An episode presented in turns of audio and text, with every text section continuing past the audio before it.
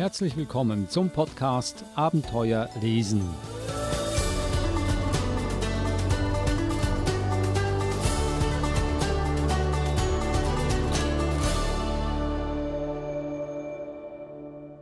Podcast Abenteuer lesen, ein Podcast über spannende und lehrreiche Kinderbücher. Auch soll ein Wegweiser sein, wie man mit diesen Büchern ein wahres Leseabenteuer erlebt.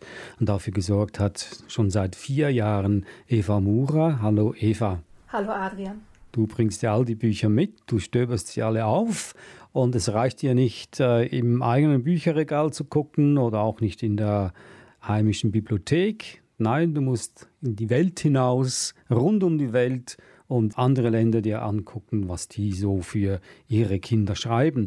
Heute sind wir beim Buchstaben P, was heißt, wir gehen nach Polen und Portugal. Ich möchte hier an dieser Stelle die Bücher noch schnell auflisten und äh, bitte verzeihen Sie mein Polnisch und mein Portugiesisch. In beiden Sprachen bin ich überhaupt kein Meister, aber ich gebe mein Bestes. Das erste Buch, Die ganze Welt der Dinosaurier von Emilia Jubak, erschienen im AS Edition Verlag. Dann haben wir Die Natur von Maria Anna Paixe Diaz im Belz Verlag erschienen. Dann haben wir das dritte Buch Leopanta, eine Liebesgeschichte von Piotr und Josef Wilkon im Bohem Verlag erschienen. Und das vierte Buch Hier kommt keiner durch von Isabel Minius Martins im Klett Verlag erschienen. Das heißt also, wir gehen als erstes in den Osten nach Polen. Ja, das erste Buch ist wirklich ein Buch für Dinosaurier-Liebhaber und Liebhaberinnen. Ähm, eher für, ich würde jetzt mal sagen, so vier-, fünfjährige. Aber das, das Spezielle daran ist, es ist wirklich lustig geschrieben. Ähm, abgesehen von den Zungenbrecher-Namen der Dinosaurier. Ich lese einen, den Anfang vor, dann merkt man schon, dass es wirklich anders aufgebaut ist. Alles begann an einem ganz gewöhnlichen Tag, als Krause von lautem Magenknurren geweckt wurde. Wie üblich ging er auf die Jagd. Und weil er so ein außerordentlich tapferer und starker Kerl war, machte er besonders fette Beute. Oder habt ihr schon mal so ein Riesenei gesehen? Und das war nicht einfach nur ein Ei, so begann die große Reise von Krause und seinem treuen Gefährten Schabowski.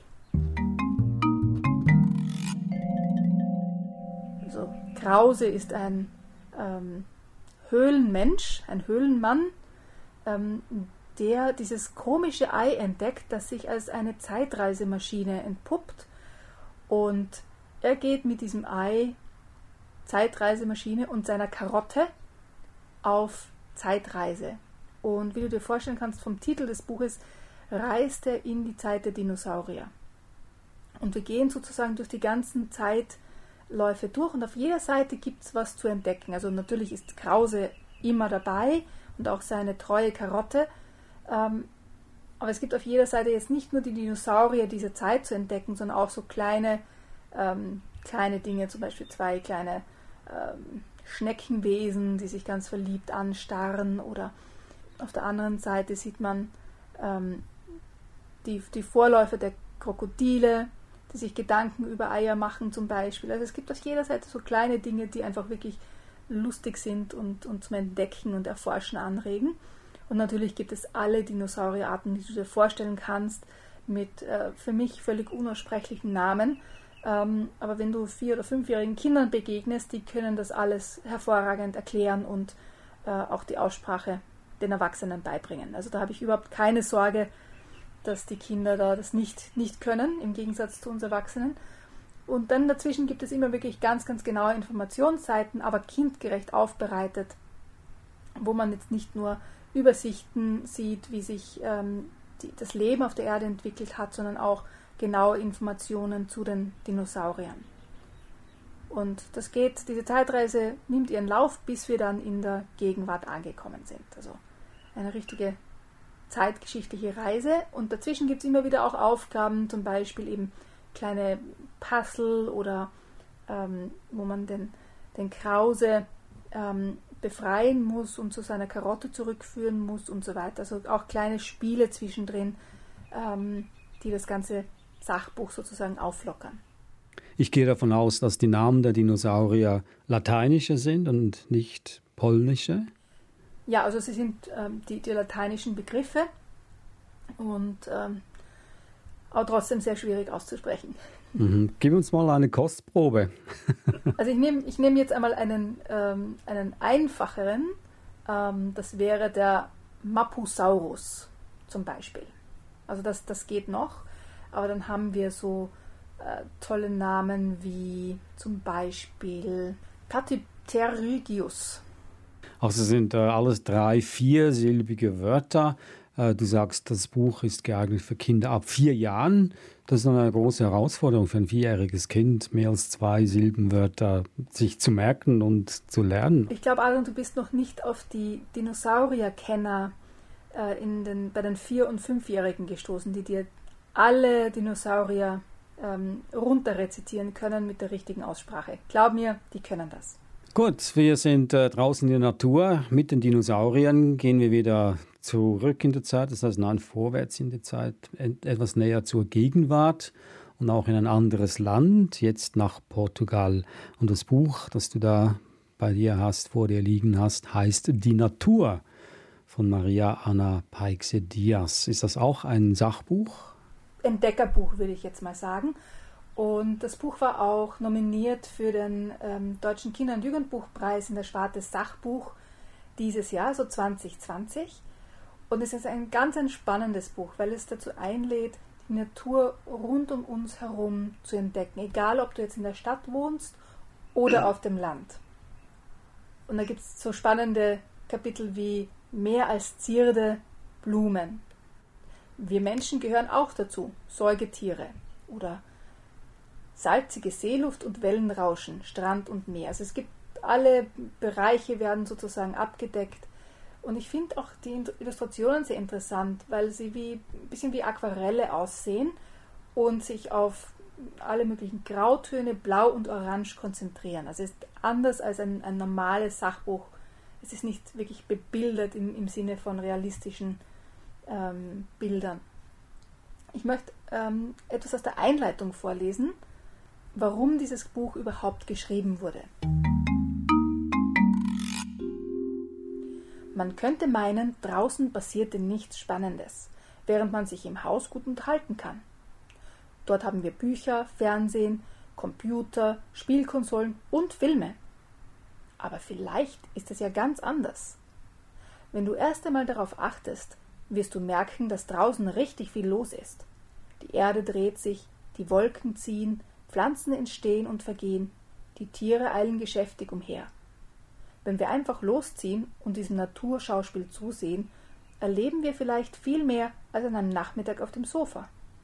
Auf dem Bildschirm können wir viel von der Welt sehen, aber das echte Leben spielt sich in einem Ameisenbau oder in einem Froschteich ab. Mit diesem Buch wollen wir dich nach draußen locken oder dich zur Not auch ein bisschen schubsen. Wir hoffen, dass du es nicht nur durchblätterst, und dir die Vögel, Blumen und Wolken ansiehst. Denn es ist auch ein Naturführer mit vielen Ideen und praktischen Tipps, um deine Umgebung zu erforschen. Draußen wartet die große weite Welt auf dich. Wir wünschen dir viele spannende Abenteuer.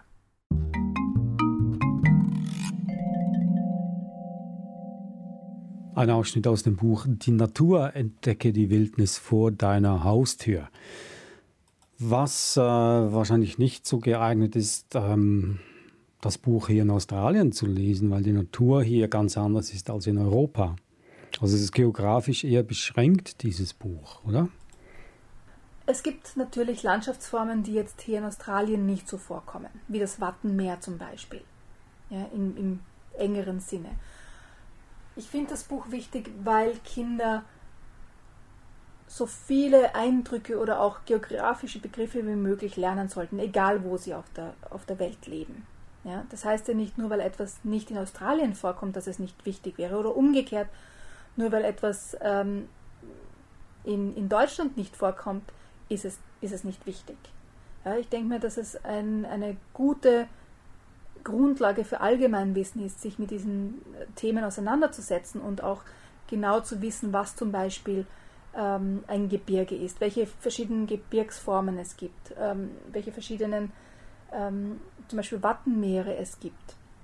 Und das lässt sich alles auch auf ähm, andere geografische Gegebenheiten ummünzen. Ja? Also es ist ja, das muss ja nicht unbedingt ein Wattenmeer haben, um Strände zu erforschen zum Beispiel. Das kann ich genauso gut in Australien tun oder in Florida.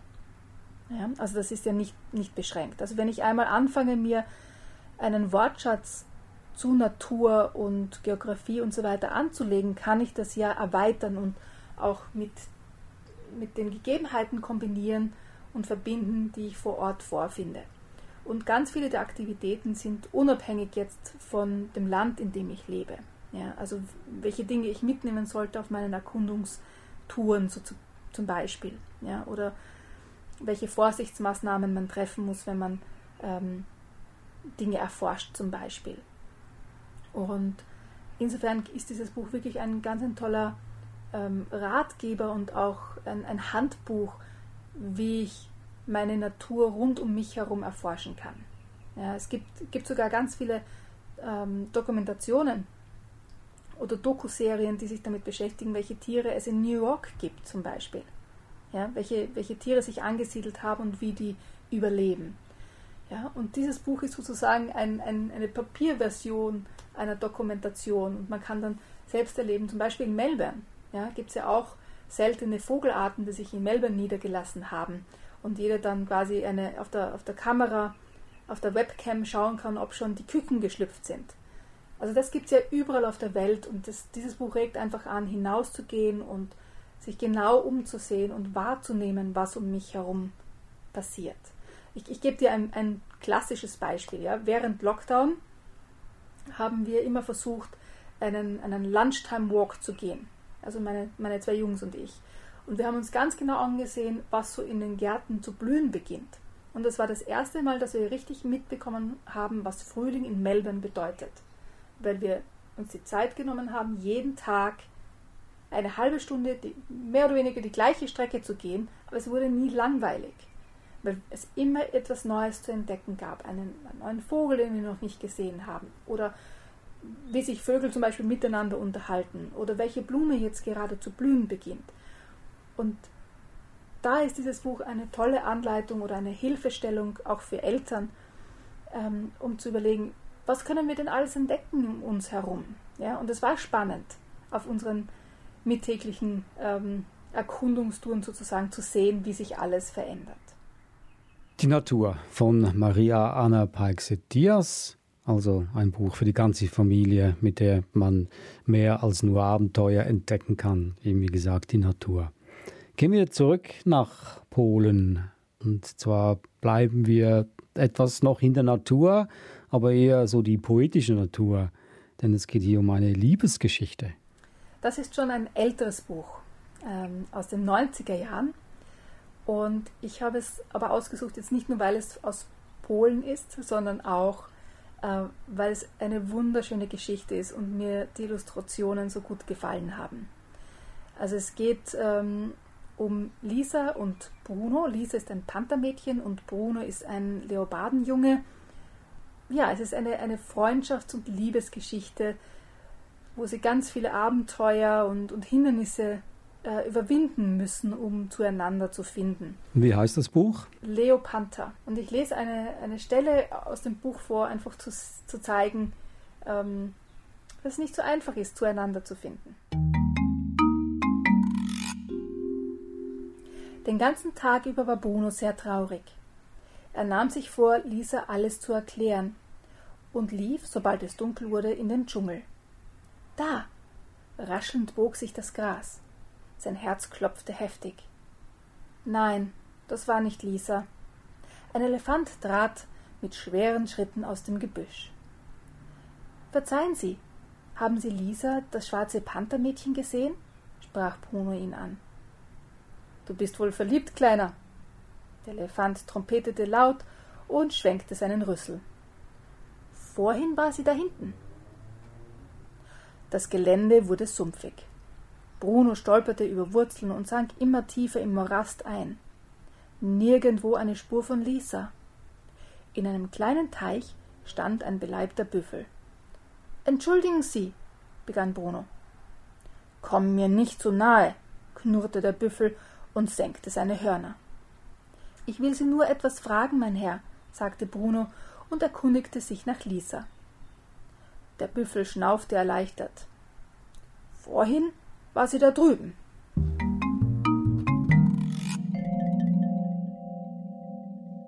Das war ein Ausschnitt aus dem Buch Leopanta, eine Liebesgeschichte von Pito und Josef Wilkon. Eine Liebesgeschichte für Kinder ab drei Jahren. Für die Kinder ist es äh, keine Liebesgeschichte in dem Sinne, sondern eine, eine Freundschaftsgeschichte, oder? Weiß ein dreijähriges Kind schon Bescheid über die Liebe? Wenn wir Erwachsene manchmal gar nicht Bescheid darüber wissen? ich denke mir, ob, ob man es jetzt eine Freundschafts- oder eine Liebesgeschichte nennt, ist gar nicht so wichtig. Ich finde einfach die Geschichte und so, wie sie erzählt ist und wie sie illustriert ist, wunderschön und ähm, lädt zum Träumen ein. Also wenn du dir die Bilder ansiehst, ist einfach ja, zum Hineinsinken in die Bilder. Und deswegen finde ich, also auch von der Geschichte her, dass sie so viele Abenteuer erleben und, und Hürden überwinden, um zueinander zu finden, ist so eine, ja, ich glaube, deswegen ist es eine, eine Liebesgeschichte, ähm, so wie, nicht wie Romeo und Julia, weil es, die Geschichte geht ja gut aus, aber ähm, ob es jetzt eine Liebesgeschichte oder Freundschaftsgeschichte ist, ist, glaube ich, nicht so wichtig, wie man sie, wie man sie betitelt, sondern dass es eine schöne Geschichte ist. Also was ich auch süß finde, es heißt hier im äh, Buchdeckel, dass sie zwei Jungen bekommen, weil Lisa ist ja der Panther, schwarz, und Bruno ist der Leopard, also gelb gefleckt. Und die beiden Kinder, die sie bekommen, sind, das eine ist schwarz-gelb und das andere gelb-schwarz. Das finde ich süß. Dann gehen wir wieder zurück nach Portugal. Und hier heißt es ganz scharf, hier kommt keiner durch. Von Isabel Menius Martins. Dieses Buch hat äh, den Jugend Deutschen Jugendliteraturpreis 2017 gewonnen in der Kategorie Bilderbuch. Ähm, ja, und zwar geht es um den General, der beschließt, die rechte Buchseite gehört nur ihm und da darf keiner hin. Also das Buch ist aufgeteilt in die linke Buchseite und die rechte Buchseite. Und äh, die rechte Buchseite muss weiß bleiben, beschließt der General. Und keiner darf über diese Grenze drüber. Und diese Grenze wird auch von einem Soldaten bewacht, der alle davon abhält, hinüberzukommen. Ähm, und da stellen die Leute natürlich Fragen. Also es beginnt mit einem ähm, Spaziergänger, mit einem Hund und dann kommen auf jeder Seite kommen mehr und mehr Leute dazu, die Fragen stellen. Und der Text ist im Grunde in, in diesen Sprechblasen. Und das wird fast zu einem Wimmelbuch, würde ich jetzt mal sagen. Und da gibt es ganz viele Dinge zu äh, entdecken, wie zum Beispiel das Rotkäppchen, das immer vor sich hin mummelt, nicht mit Fremden sprechen, nicht mit Fremden sprechen zum Beispiel. Oder äh, man kann ähm, E.T. finden, der verzweifelt meint, ich will ja nur telefonieren, um auf die andere Seite rüberzukommen.